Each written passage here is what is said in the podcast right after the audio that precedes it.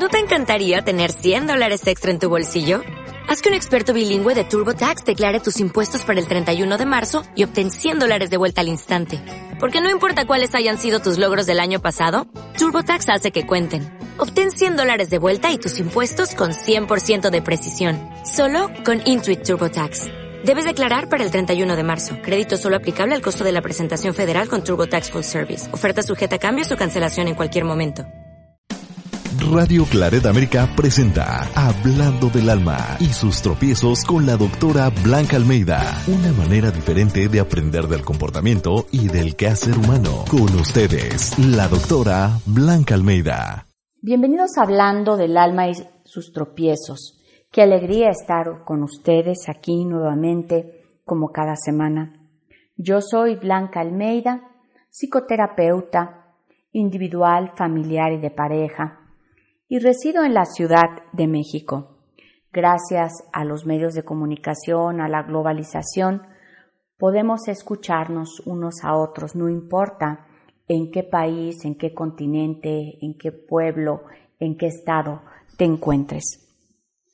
Muchísimas gracias Radio Claret América por hacer posible este programa que ya llevamos varios años. Hace algunos años escribí un libro titulado Amor mío, amor mío, ¿qué nos pasó?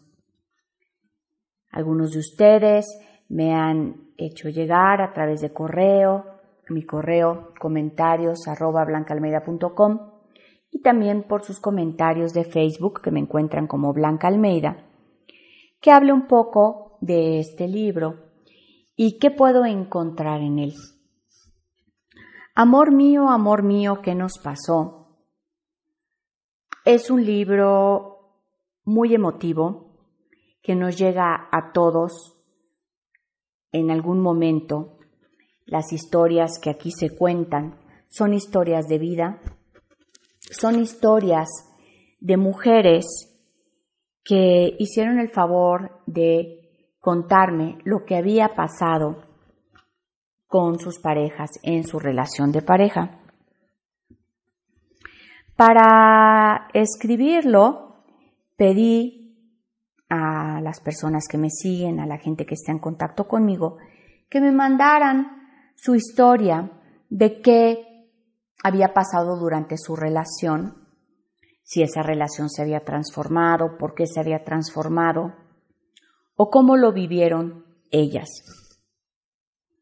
Y digo ellas porque la convocatoria fue abierta tanto para hombres como para mujeres y desafortunadamente solamente recibí las historias de mujeres. Sé que los hombres están por ahí y les hubiera gustado tal vez compartir su punto de vista y no crean si los incluyo en este libro aunque sus historias no son contadas de viva voz de ellos. En las historias de las mujeres con las cuales están, están ellos también incluidos. El libro comienza con, con, pues, con si existe el amor, cómo sé que existe el amor, las diferencias entre los amores. Tenemos el amor platónico, que este amor platónico se define como la expresión a la que se refiere la visión filosófica que tuvo Platón acerca del amor. Este es un amor, un afecto físico no correspondido, el cual solamente se queda en un ideal.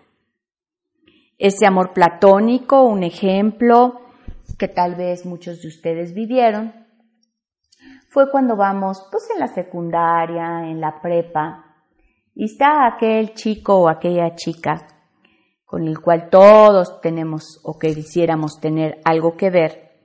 La otra persona ni siquiera nos conoce, no sabe que existimos y nosotros le atribuimos al otro o a la otra todas estas cualidades. Y lo vemos o la vemos a lo lejos y nos enamoramos. Aunque nunca hayamos hablado, no hayamos interactuado, tal vez nos toca estar en una clase juntos, pero pues de ahí no pasa, en realidad no conocemos a ese, esa otra persona, pero decimos que morimos por él, morimos por ella y pensamos que ese es el amor, que si esa persona estuviera con nosotros sería lo ideal y decimos estar enamorados de la otra persona.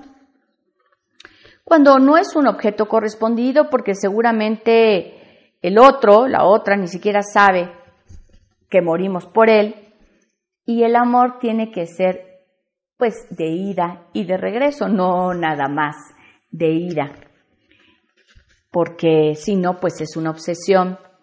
en el amor platónico observamos al otro y le atribuimos cualidades, cumplimiento de sueños, y expectativas por lo que vemos y suponemos de dicha persona. Pero en realidad son más nuestros deseos, la necesidad de ser amados, que la realidad vivida. En ocasiones es un sentimiento verdadero y real. Decimos morir por esa persona, mas no es amor, porque pues la interacción es inexistente y muchas veces la otra persona no se ha percatado de nuestra presencia o simplemente no siente lo mismo. El amor platónico es una emoción no retroalimentada, es irreal. Si centramos los deseos y expectativas en alguien que desconoce nuestra existencia, pues es anclarse en un fantasma. Y tú que me escuchas, seguramente tuviste algún amor platónico. Pero eso no es el amor. Y el libro Amor mío, amor mío, ¿qué nos pasó cuando la gente llega a mi consulta para una terapia de pareja, pues no llegan en la mejor de las circunstancias, llegan ya peleados, derrotados, cansados, tal vez ya se han dicho muchas cosas, que esas palabras que luego decimos con el enojo y que nos gustaría comernos de regreso, ya fueron dichas. Promesas de ahora sí le vamos a echar ganas, eh, odios y rencores hay en las parejas a lo largo del tiempo. Y es así, por lo general, que llegan a mi consulta para ver, pues, qué podemos hacer para recuperar esa pareja, ese amor. Porque, pues, por lo general, todas las parejas empezaron bien, nadie se empezó insultando, Nadie se empezó ninguneando ni recalcando todos los defectos, porque si no, pues ni siquiera hubieran estado juntos desde un principio. Entonces, eh, al ver la situación en la cual llegan las parejas, me hace pensar que esas parejas, así como todos, tenemos una historia. Y amor mío, amor mío, nos habla de esas historias de qué nos pasó con el paso del tiempo que llegamos a una situación que no hubiéramos deseado bajo ninguna circunstancia y que hoy vivimos con una pareja con la cual no nos estamos entendiendo, donde vivir con la otra persona se empieza a hacer pesado y hasta nosotros mismos nos convertimos en seres que no nos gustaría eh, o no nos hubiéramos imaginado ser. Entonces en el libro, cuando ustedes me platican sus historias, que voy a ir leyendo algunas de ellas, en el libro está la historia y después yo les doy consejos, consideraciones de qué pasó o qué es lo que tenemos que ver. Hay que tomar en cuenta que para que la pareja no funcione se necesitan de dos. No solamente uno o una es 100% responsable o culpable. Hay una responsabilidad compartida. Pero bueno, empecemos con una de las historias. Vamos a hablar, eh, cada una de las historias le he puesto un título. Este se denomina Amor Platónico, Engaño de Muchas. Y dice así, me enamoré de mi psiquiatra. Él es joven, soltero y yo también soltera pero 17 años mayor que, que él. Estoy muy gorda Esta es una de las razones por la que estoy en terapia. Él es esbelto y bien parecido. Yo soy bonita de cara y juvenil. Él también me quiere y siente atracción, pero no me lo dice explícitamente, aunque lo demuestra. Me siento atrapada. No podría dejarlo. Como profesional, esa no es opción. Yo no le insinuó nada. Lo dijo libre para que él tome la iniciativa. Yo estoy abierta a recibir su propuesta siempre que sea seria. Obviamente jamás he sentido este tipo de amor antes y desde la primera vez que lo vi me gustó. Pienso que es atracción mutua. Sé que ambos nos queremos bien y es un amor diferente al que jamás sentí por nadie. Y esta es la historia de Karina. A ver, Karina. Karina se encuentra dentro de un amor platónico, es decir, un amor inalcanzable, inexistente y que ha idealizado. ¿Cómo lo sé? Primero, pues comenta que no manifiesta interés explícito hacia ella, el psiquiatra. Segundo, es su psiquiatra y él tiene que mostrarse interesado y poner atención a todos sus sentimientos como parte del servicio profesional que ofrece. Si uno es el cliente, pues él tiene que mostrar este interés, porque, pero tienes que tomar en cuenta que están dentro de un contexto terapéutico. Hay que recordar que no siempre la atracción es mutua. A veces deseamos tanto gustarle a la otra persona que imaginamos que así es y cualquier gesto es visto como interés genuino.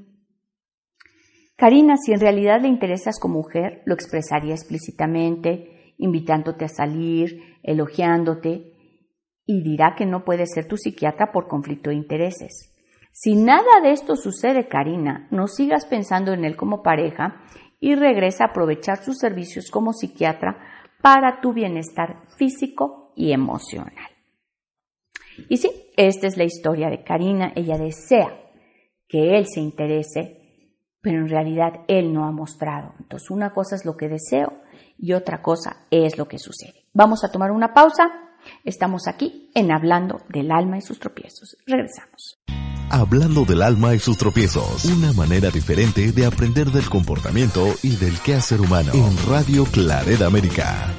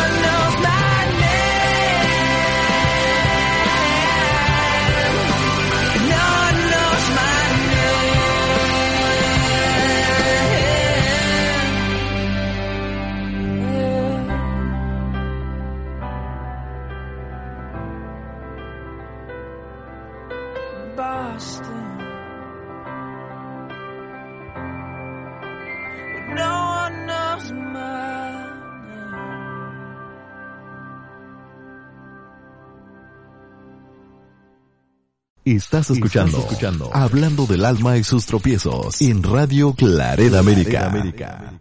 Estamos aquí de regreso después de la pausa en Hablando del alma y sus tropiezos.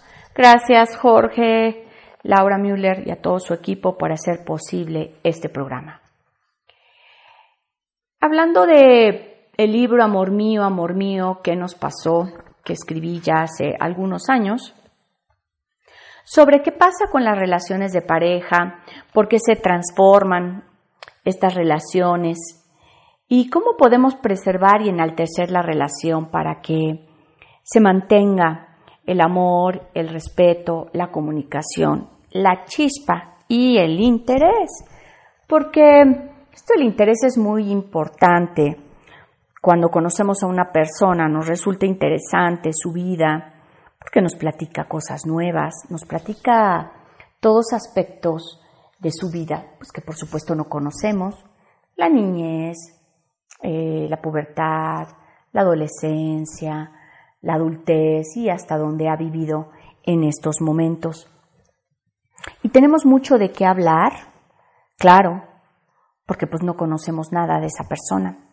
Y después la, el reto es seguir hablando y comunicándonos y siendo interesantes el uno con el otro. Si yo me sentara aquí a platicarles mi vida, pues sería interesante para ustedes y ustedes me platicarían a mí y charlaríamos pues por varias semanas tal vez, porque ya hemos vivido bastante, al menos yo.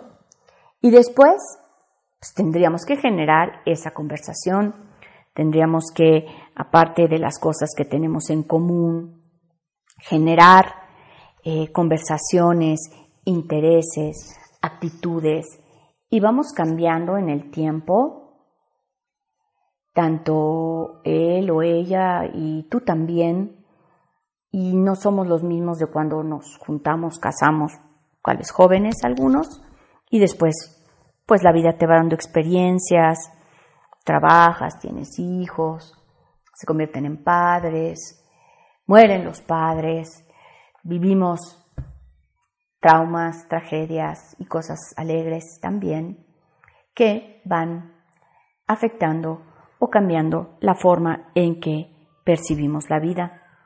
Y esto también es de tomarse en cuenta, no somos los mismos de cuando empezamos una relación y hay que darnos cuenta de cómo vamos evolucionando y madurando y eh, de forma individual y junto con la pareja. Todo esto es normal.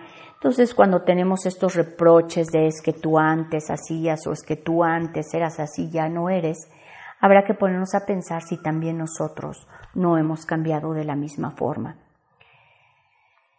La gente, cuando escogemos una pareja, a veces nos podemos equivocar y me refiero en equivocaciones en el sentido que escogemos una pareja que tal vez tenga vicios, una pareja que tenga conductas destructivas para consigo mismo y para el otro y pensamos que va a cambiar. A eso sería una mala elección de pareja.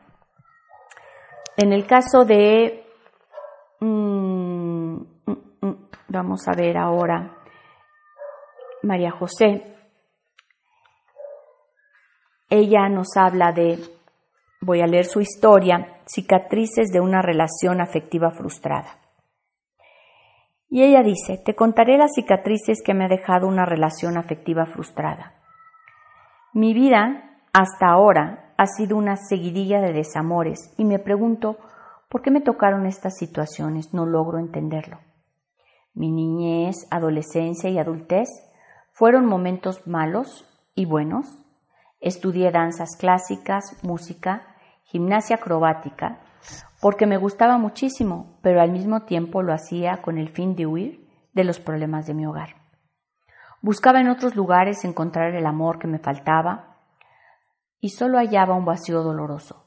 Con el paso del tiempo, me propuse como prioridad el estudio y es así como logré obtener varios títulos como perito agrónoma, auxiliar en idiomas, licenciatura en letras y profesorado en letras. Todo esto me ayudó a conseguir trabajo, pero no la felicidad que tanto ansiaba. En 1990 creí conocer el amor tan esperado. Me casé, tuve dos hijos maravillosos de los cuales no tengo queja, pero me equivoqué una vez más.